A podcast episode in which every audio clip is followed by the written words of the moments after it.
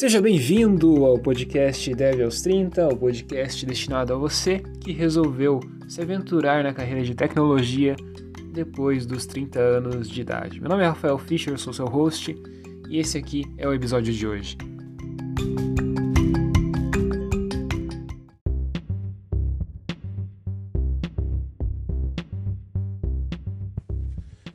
No episódio de hoje a gente vai responder uma dúvida muito cruel e muito importante que acontece, que aparece na vida de quem está querendo começar a programar, que é justamente por qual linguagem de programação eu devo começar ao começar a programar. Então é isso que a gente vai discutir hoje, belezinha? Então bora lá.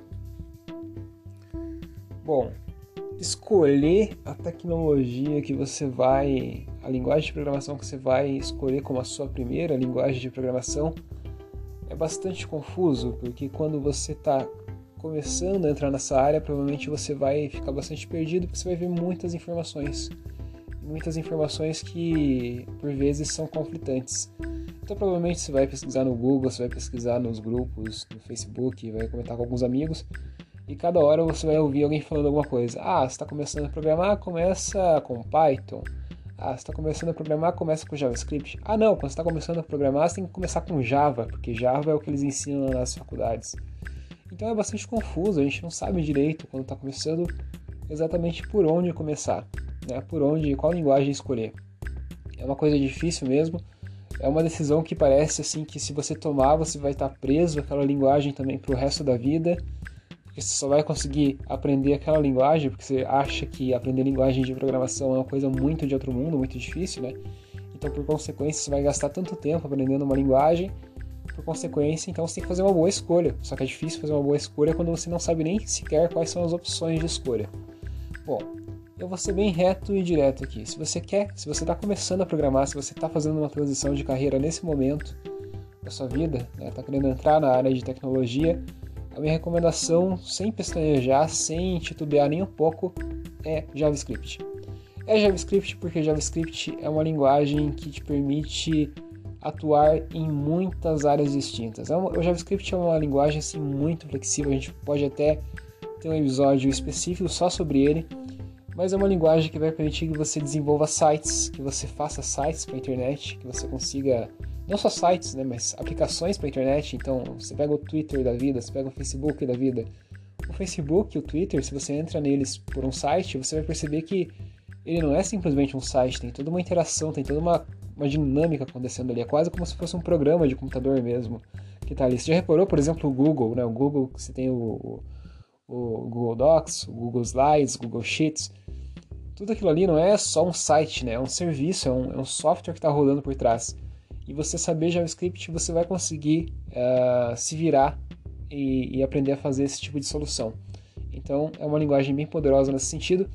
E mais exclusivamente, quando a gente está falando de web, assim, principalmente essa parte de front-end, que é essa parte que a gente enxerga da web, ou seja, os browsers, os sites, né? aquilo que a gente vê pelos browsers, os sites, as aplicações web, isso que eu estou comentando agora, né? o Google, o Facebook, o Twitter da vida, isso é o que a gente enxerga, isso aí está no front-end, essa parte visual. É, isso aí tem uma parte de, de, JavaScript muito forte ali por trás. É, e é legal porque é justamente isso, é uma coisa visual. Então muitas pessoas gostam de ver o resultado daquilo que elas estão fazendo de uma forma visual. Né? Você está construindo alguma coisa, está fazendo um site, construindo uma aplicação ali, que você já vê na hora como que aquilo vai ficar, como que vai ser a aparência, como que as outras pessoas vão perceber a sua aplicação. Então, nesse sentido também, o JavaScript é muito poderoso porque ele é muito focado nessa parte, ele, ele, ele, ele dá muito subsídio para a gente conseguir fazer essas partes visuais mais facilmente. Além disso, o JavaScript também é utilizado em back-end, então toda aquela parte de servidor, é, como que você processa os dados do Twitter, por exemplo, como que você processa os dados do Facebook, onde você armazena esses dados, onde que fica armazenado os seus dados de login e senha, como que você sabe quem que é teu amigo, quem que não é teu amigo, tudo isso, toda essa lógica né, que, que, que a gente fala, essas regras assim, elas estão funcionando num servidor e esse servidor está na nuvem, né? Ou seja, está tudo online, que nem o você tem o Google Drive, que os arquivos estão na nuvem, né? Estão em algum lugar, estão em servidores do Google.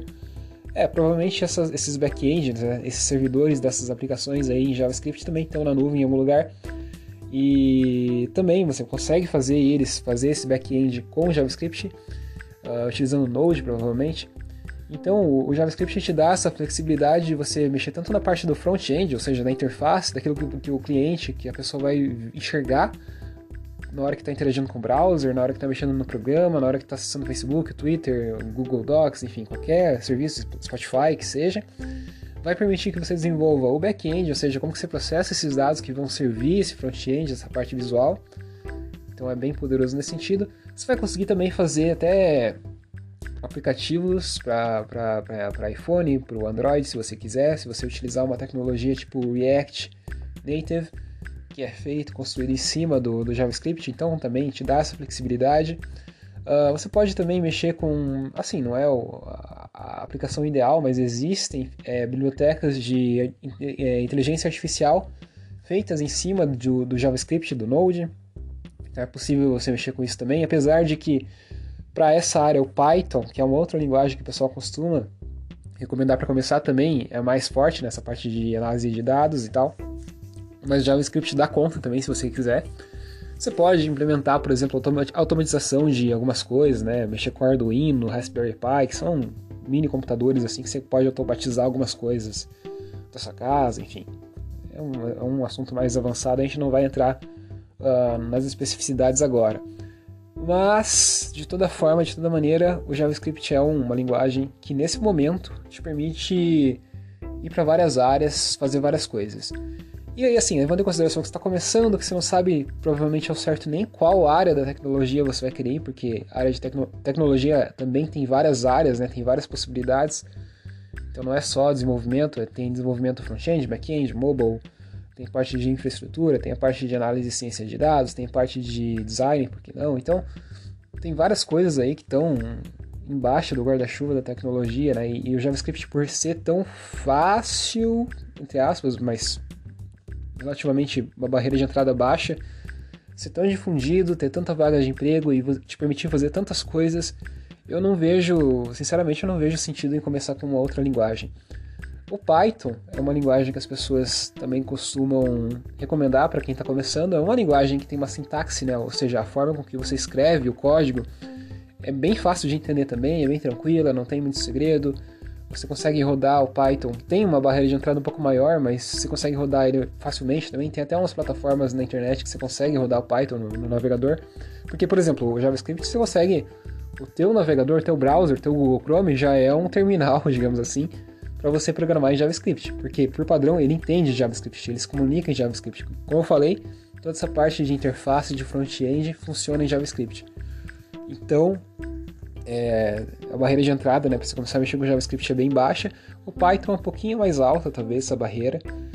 Então, talvez você se bata um pouquinho mais. E o Python, assim, ele até permite que você desenvolva sistemas para a internet, você mexa com, por exemplo, alguns frameworks que tem aí algumas bibliotecas, alguns, algumas construções que foram feitas em cima do Python, né? Que seriam Django, Flask, você consegue fazer alguns sistemas para internet e tudo mais. Mas eu diria que ainda assim JavaScript é mais poderoso, é mais flexível nesse sentido. Tá? Então, se você está em dúvida por onde começar, comece com JavaScript. Comece com JavaScript, aprenda JavaScript, aprenda a lógica de, de, lógica de programação com JavaScript, os ifs, os elses, os loops, os condicionais, as variáveis constantes tudo mais. Aprenda isso com JavaScript e comece a testar as possibilidades. Faça um projetinho de servidor, faça um projetinho uh, front-end, né, no, cliente, aí, um, um, site, alguma coisa do tipo. Se você começar a avançar, você pode até tentar aí depois, em algum tempo, tentar fazer um projetinho para celular. E assim você vai começar a explorar, vai começar a colocar seu pé na areia, pé no, na área de, de tecnologia e vai começar a ver qual caminho que talvez faça mais sentido para sua necessidade, para suas expectativas. Então minha recomendação é, tá começando, não sabe qual linguagem começar, vai de JavaScript que não vai ter erro.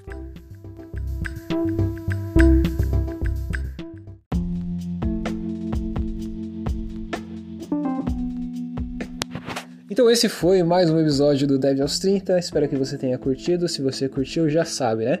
Se inscreve aí no podcast para não perder nenhum episódio. A gente também tá no YouTube.